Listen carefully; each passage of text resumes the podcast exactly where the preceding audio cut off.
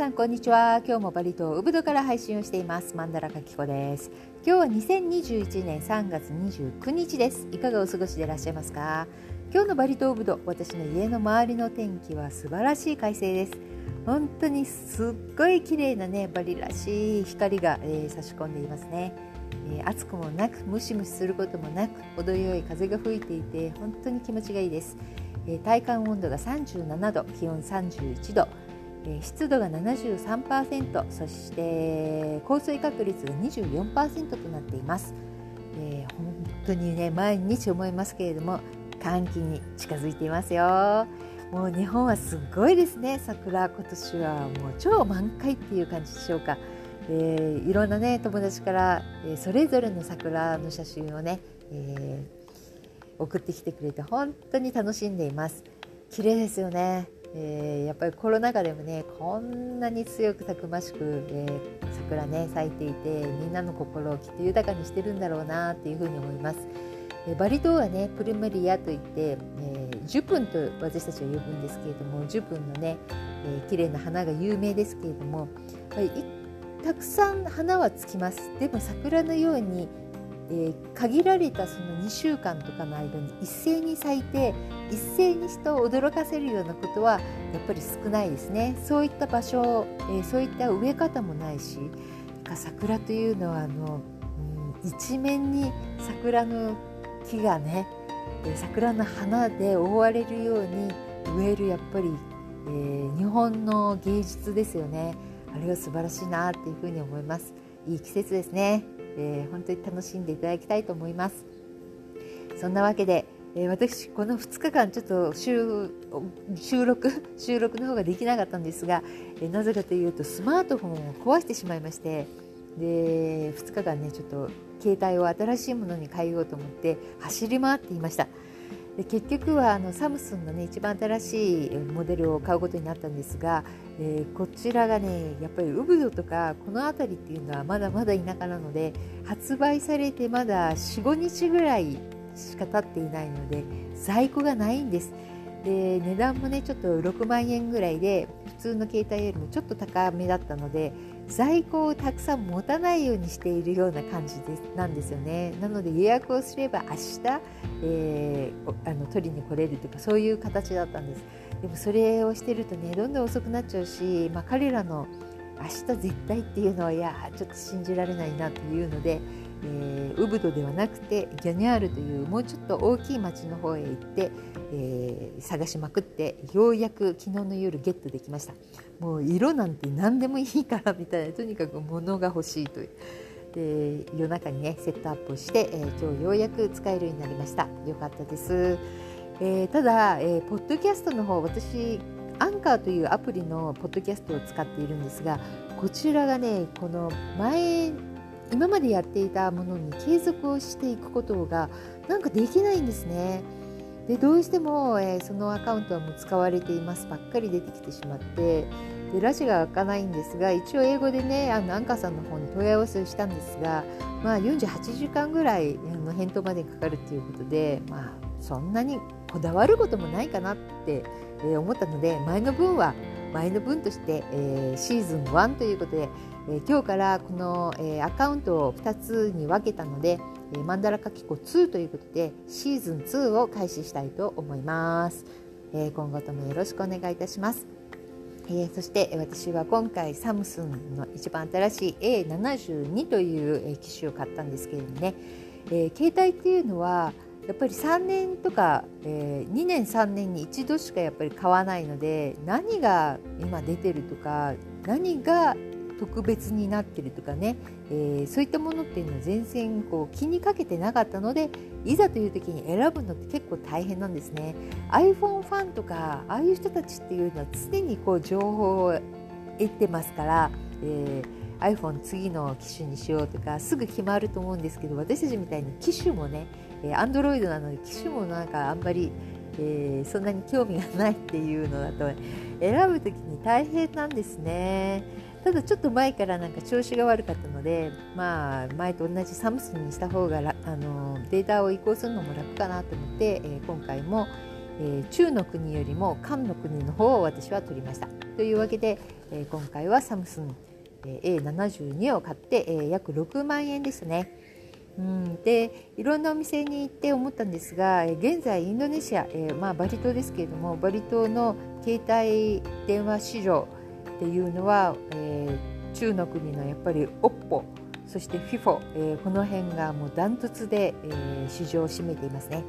でこの後に多分サムスンが来るんではないかと思います他に、えー、メーカーとしては OPPO、FIFO、えー、サムスン、リアルミ、シオミ、アスス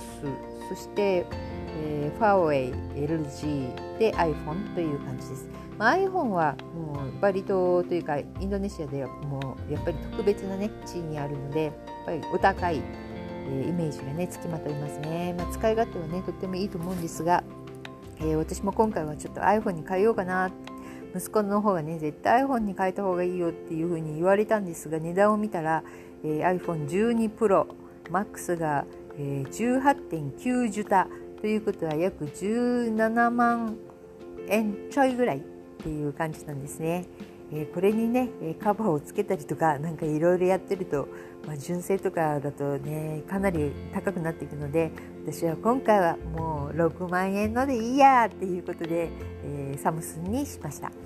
でもね、えー、サムスンでもね結構使い勝手はいいんですよ。あのそんなにすごく悪いと思ったことはない。メディア関係がとても良くてやっぱカメラとか音質とかはいいですね。ただ OPPO を使っている人が、えー、バリ島でもほとんどなんですねえこの辺はやっぱりいろんな機能細かい機能とか、え面白い機能がねついているようで、えみんな楽しいというふうにも言っていましたが私は中の国の方がね、えー、嫌なので、えー、韓の方を取りましたね、まあ、どっちどっちかっていうもう踏み絵みたいな状態ですけれども、まあ、とりあえず、えー、そんな感じでこの機種に、え決めました。まああのかなり売れてると思いますよ。このコロナ禍スマートフォンものすごく売れているようです。私がオンラインショップで今一番売れてるものって何ですかっていうので検索したら一番売れているのは、えー、パワーバンク、えー、あのパワーバンクですね、えー、バッテリーを蓄積する、え携帯用のねバッテリーですね。あれがやっぱり一番売れてるということです。やっぱりこのコロナになってからねいろんなところでやっぱりいろんな人が、え移動をしながら、えー、使う量も半端でなく前よりも長いという意味なのかなっていうふうに思います。まあ、あとね、えー、ケーブルあのこのチャージャーとこう接続させるさせるそういった付属品がねよく売れていると言ってましたね。まあ、そんなわけで、えー、携帯市場もね、えー、どんどんどんどん変わっていってるなっていうふうに思いました。私前にその今回壊れてしまったスマートフォン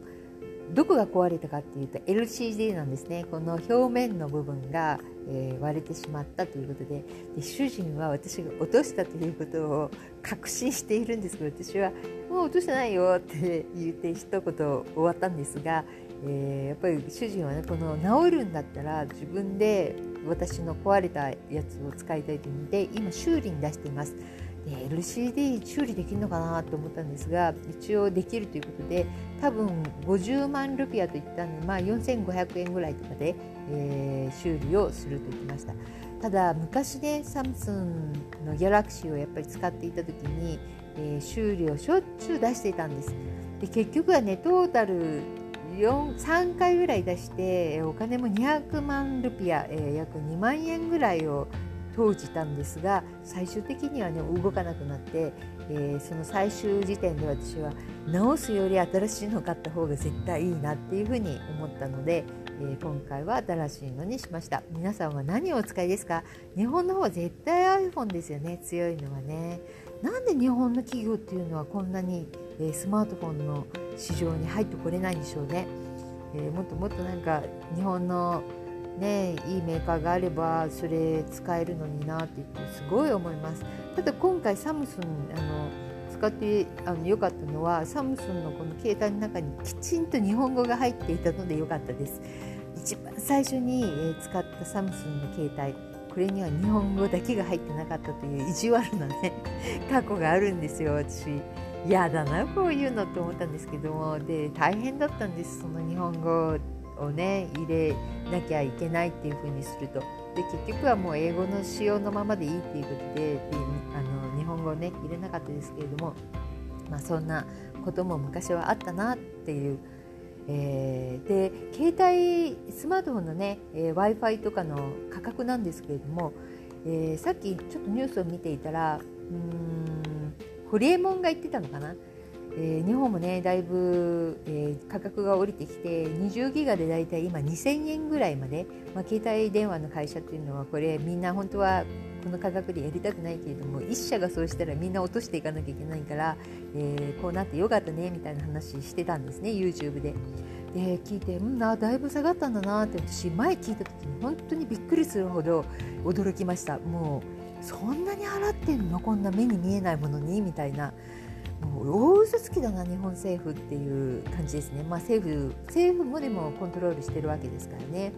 で実際私が私は家では w i f i を使っているんですが w i f i、えー、無制限でうん大体月に支払っているのが多分